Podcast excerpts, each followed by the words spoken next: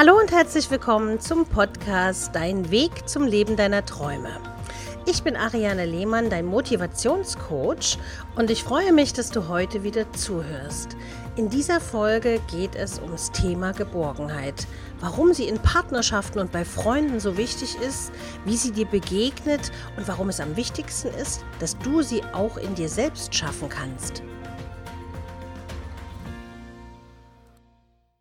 Heute geht es um das Thema Geborgenheit. Laut Definition ist Geborgenheit das Gefühl der Sicherheit und des Schutzes mit daraus folgendem Wohlbefinden. Sich geborgen zu fühlen hängt mit vielen Faktoren zusammen. Die häusliche Geborgenheit, die dir bereits im Elternhaus begegnet ist, ist die erste Form von Geborgenheit, die du in deinem Leben erlebst. Kinder brauchen Schutz und werden von den Eltern behütet. Zumindest sollte es im Normalfall so sein.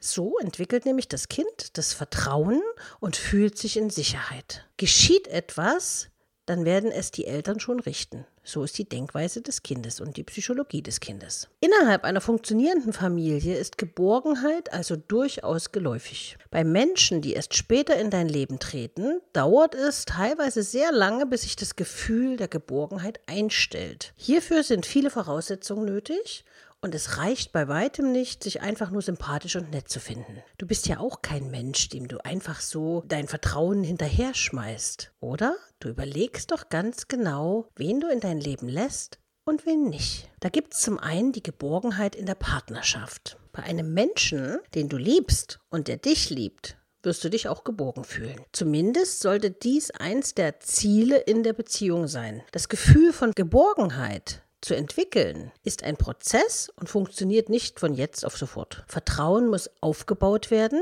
die Beziehung muss sich bewähren und die Liebe muss ein bisschen wachsen. Erst wenn du dich vollkommen fallen lassen kannst und genau weißt, dass dein Partner dich auffangen wird, dann fühlst du dich auch wirklich geborgen. Geborgenheit kannst du also nicht erzwingen. Es ist vielmehr ein wunderschönes Gefühl, das im Laufe der Zeit entsteht, während die Liebe wächst. Auch wenn es dann zum Konflikt kommen kann, so wird dies der Geborgenheit keinen Abbruch tun, denn du weißt ja, gelegentliche Auseinandersetzungen sind einfach menschlich und beleben die Partnerschaft. Die Geborgenheit löst sich hier nur dann auf, wenn es zum Betrug oder zur Trennung kommt. Dann geht es wie so ein Knall, wie so ein Puff und die Geborgenheit ist weg. Das Gefühl der Geborgenheit ist in diesen Fällen schneller verschwunden als die Liebe selbst. Man kann jemanden noch lieben, aber wenn dein Partner zum Beispiel fremdgegangen ist oder sagt, er empfindet nichts mehr für dich, ist die Geborgenheit auf einen Schlag gelöscht. Und es ist sehr, sehr schwer, wenn dann sowas vorgefallen ist, diese Geborgenheit wieder zurückzubekommen. Weil wenn man nicht vertraut, gibt es auch keine Geborgenheit. Und dann gibt es noch die Geborgenheit bei Freunden. Man sagt ja auch immer, deine Familie kannst du dir nicht aussuchen, aber deine Freunde schon.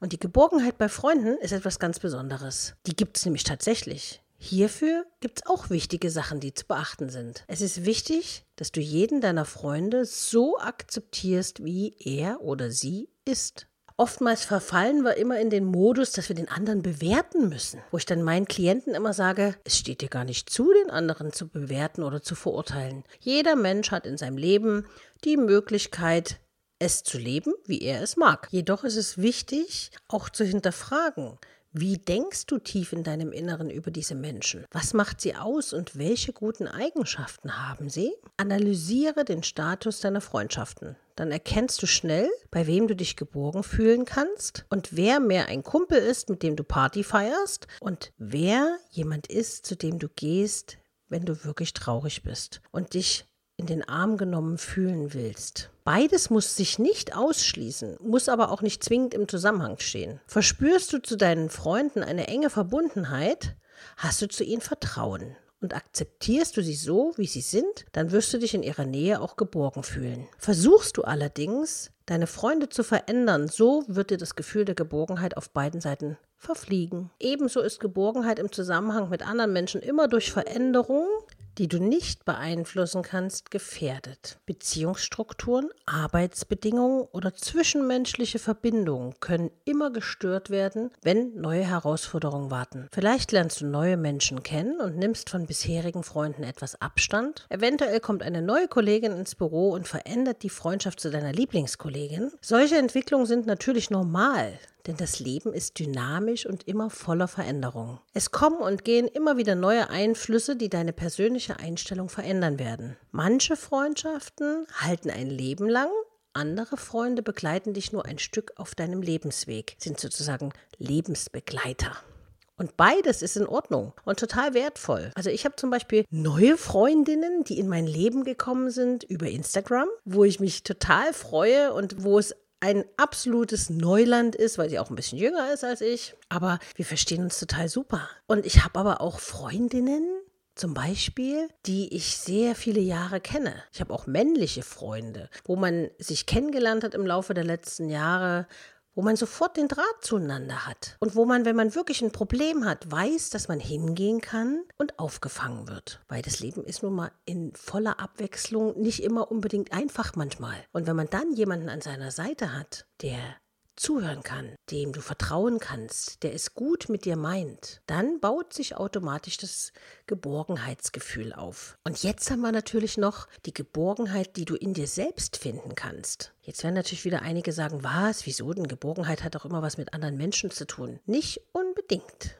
Bislang war es immer so, dass Geborgenheit immer abhängig von anderen Menschen ist. Doch dieser Schein trügt. Warum, werde ich dir jetzt gleich erklären. Natürlich ist es schön, jemanden an seiner Seite zu wissen, der schützend seine Hände über dich hält und der auch in deiner Nähe Geborgenheit empfindet. Ich habe auch einige Klienten, die sagen, sie haben keine Freunde und sie haben eigentlich niemanden, mit dem sie großartig reden können. Und für die kommt jetzt was ganz Wichtiges. Du kannst dich auch mit dir selbst geborgen fühlen. Geborgenheit steht nämlich im Zusammenhang mit Liebe und positiven Energien. Und es gibt keine wichtigere Liebe als die Liebe zu dir selbst. Du bist also durchaus in der Lage, dir selbst Sicherheit zu geben und Energie aus dir selbst zu schöpfen. Richte dir dein Zuhause angenehm her, denn es ist dein Rückzugsort, an dem du dich sicher fühlst. Während du entspannt ein Buch auf der Couch liest oder dir ein Schaumbad gönnst, verspürst du ein Gefühl der Geborgenheit in dir selbst. Das ist so ein wohliges Gefühl, was dann ausgelöst wird. Du kannst die Seele baumeln lassen und weißt genau, dass du in dir selbst ruhen kannst. Auf diese Weise kannst du dich entspannen, deine Ressourcen schonen und neue Energien auftanken. Denn gerade in schwierigen Zeiten, in denen du Trauer, Enttäuschung oder auch Wut oder Einsamkeit empfindest, ist es wichtig, dass du dir selbst Geborgenheit schenken kannst. Denke also immer daran, dass es eine Kraft gibt, die du immer in dir trägst.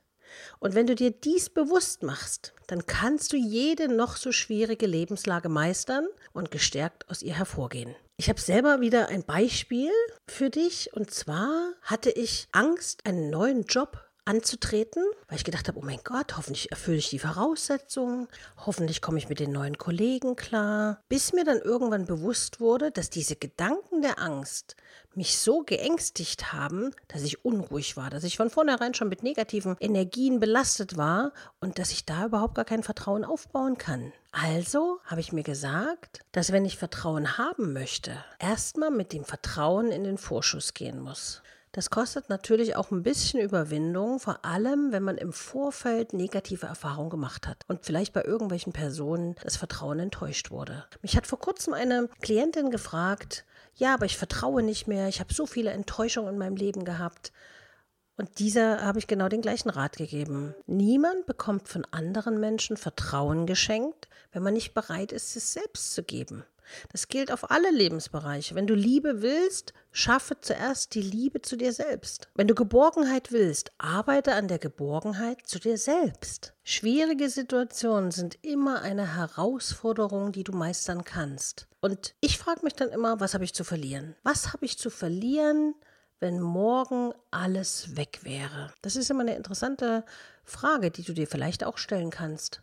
Was würde passieren, wenn man dir alles wegnehmen würde? Was würde von dir noch übrig bleiben? Weil wir hatten ja in einem der letzten Podcasts ging es ja darum, dass materielle Güter vergänglich sind und dir nicht dein inneres Licht anzünden werden. Deshalb hinterfrag dich einfach mal, was würde passieren, wenn du kein dickes Auto hättest, wenn, wenn dir alles weggenommen werden würde, was du jetzt hast. Deine Freunde bleiben.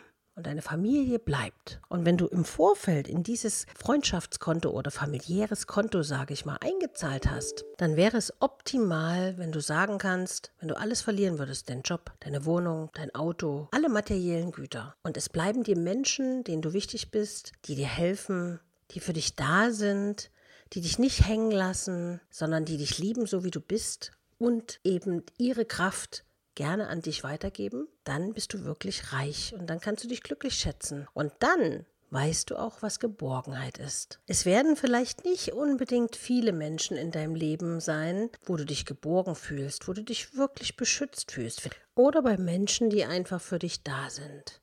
Auf jeden Fall wünsche ich dir, dass du jetzt die Antwort findest auf die Frage, was würde es mit dir machen, und welcher Mensch wärst du, wenn man dir alles wegnehmen würde?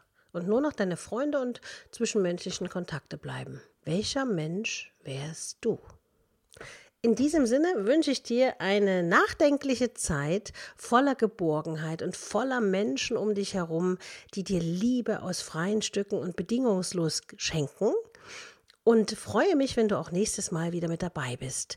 Gerne kannst du mir deine Anregungen zumailen über Themen, die wir demnächst besprechen sollen in einer der nächsten Folgen.